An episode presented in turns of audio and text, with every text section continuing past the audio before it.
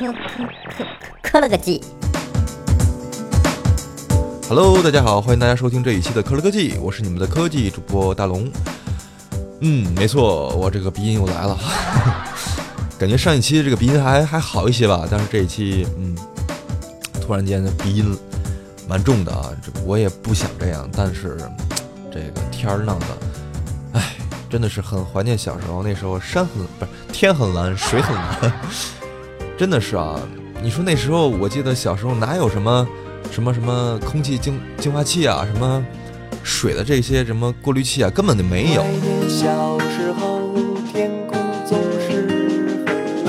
管别人咱管不着，但是起码我觉得收听我们节目的朋友们，呃，能够这个叫以身作则，对不对？以身作则，以身作则啊！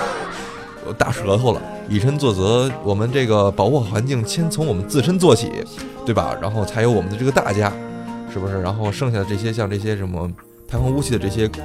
公司也好，或者说这种厂子也好呢，还是由我们的国家这些有关部门来管理吧。首先，我们先管好我们自己，爱护我们的环境，希望我们的雾霾天儿，我们的雾霾越来越少，越来越少，越来越少，回到我们的曾经的蓝天。好了，闲话不多说了，一起来看看这两天科技圈又发生了哪些事儿吧。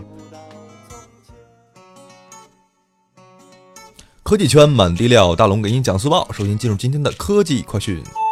十一月十六号晚上，vivo 在北京发布了 vivo X 九、X 九 Plus 以及 X Play 六，将家族传承的拍照 HiFi 基因继续发扬光大。其中 X Play 六引人注目，采用了两 K 屏幕、骁龙八二零处理器以及六加一百二十八 G 的内存组合。以后谁再说蓝厂是低配高价的厂妹机，就放心的和他拼命去吧。魅蓝手机官方微博近日放出了一张预热海报，并附上了泰戈尔萤火虫的注释，暗示新款魅蓝手机将回归小圆圈的 Home 键设计。让不少网友和老用户激动万分。其实，M Back 的命名早就告诉了我们，我们魅族迟早会开到车 Back 回来的。我还会回来的。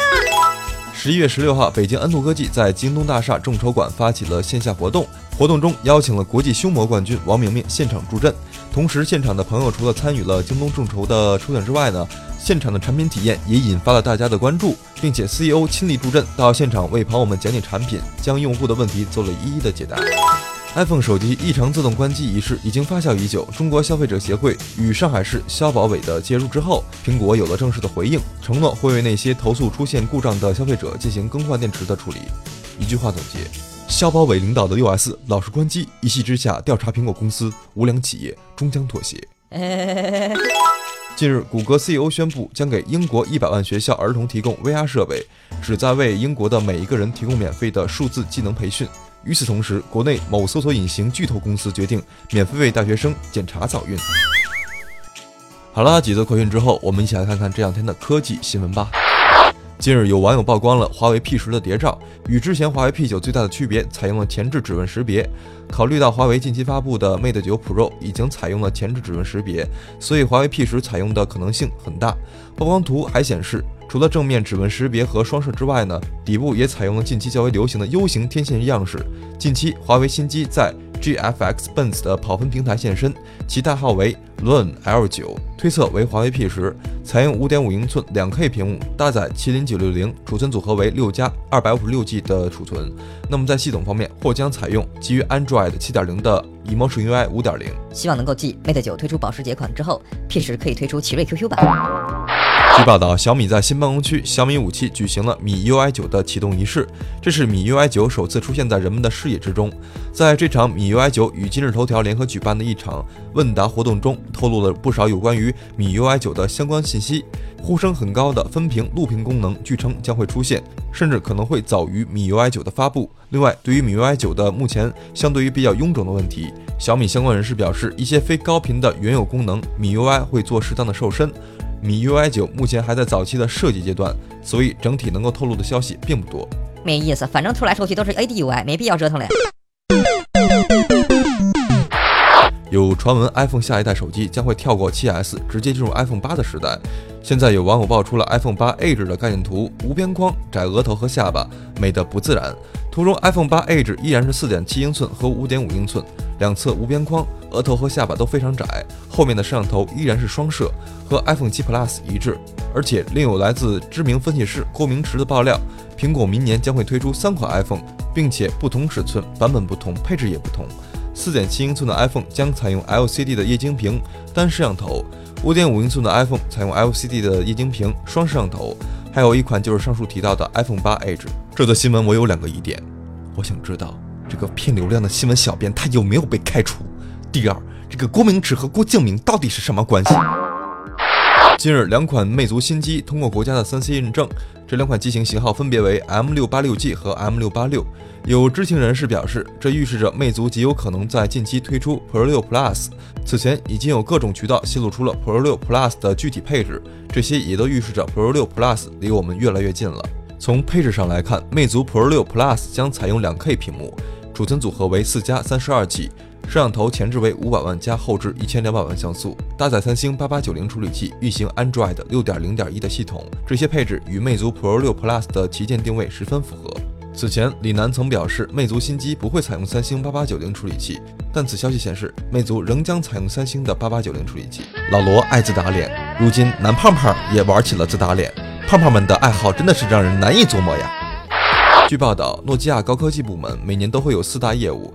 二零一七年，包括扩大 VR 领域领导地位、健康科技品牌转型、诺基亚品牌重返智能手机市场、专利授权业务扩展到移动产品和汽车及消费者电子产品等等。其中，信号已经确认，诺基亚将会在明年重返智能手机的市场。众所周知，几年前的手机市场还是诺基亚的天下，巅峰时期一家品牌独占市场百分之四十以上的份额，可以说是不少八零后、九零后们的青春回忆。可惜，在安卓和 iOS 的崛起之后呢，没有追随上市场脚步的诺基亚，义无反顾地扎进了微软的 Windows Phone 的大坑，并逐渐损落。每年都会有不少的消费者高呼这个曾经的王者回归。但是，如今的市场早已不再是曾经，诺基亚还能重回巅峰吗？而且，诺基亚的粉丝们还在吗？情怀还在吗？说了那么多沉重的，还不如来点实在的。诺基别回来了，地球已经很脆弱了。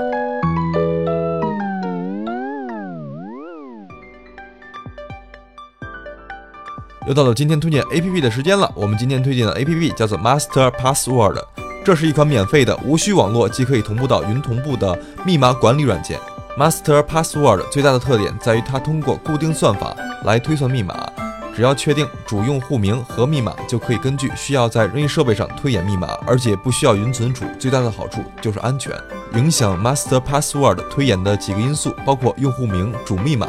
密码强度、生成算法、网站名称以及干扰码几个选项，通过算法和这几个因素保持一致，那么你在任意一个设备上生成密码都会是一样的。这也是为什么 Master Password 可以在没有云的情况下同步密码。Master Password 的整理逻辑只有分类这个方法，你可以创建自己的分类，比如用个人、公司和其他三个账户来整理。正如前面所说，算法生成的好处就是没有云存储，但是劣势也是很明显的。用户没法自定义密码，生成算法的密码固然安全，但是其本身啊确实是反人类的。记录这种乱序的密码非常的困难。我觉得啊，如果说这种比较重要的密码还是记录到脑子里比较好，比如你的这个银行卡呀、支付宝等等这些 APP 固然好用，但是不要过度依赖最好了。如果想体验这款 APP 的朋友们，赶快去下载吧。好了，以上就是本期的全部内容。如果大家喜欢我们的节目，欢迎大家在您所收听的平台中订阅收听。我是你们的科技主播大龙，我们下期再见喽。天南星科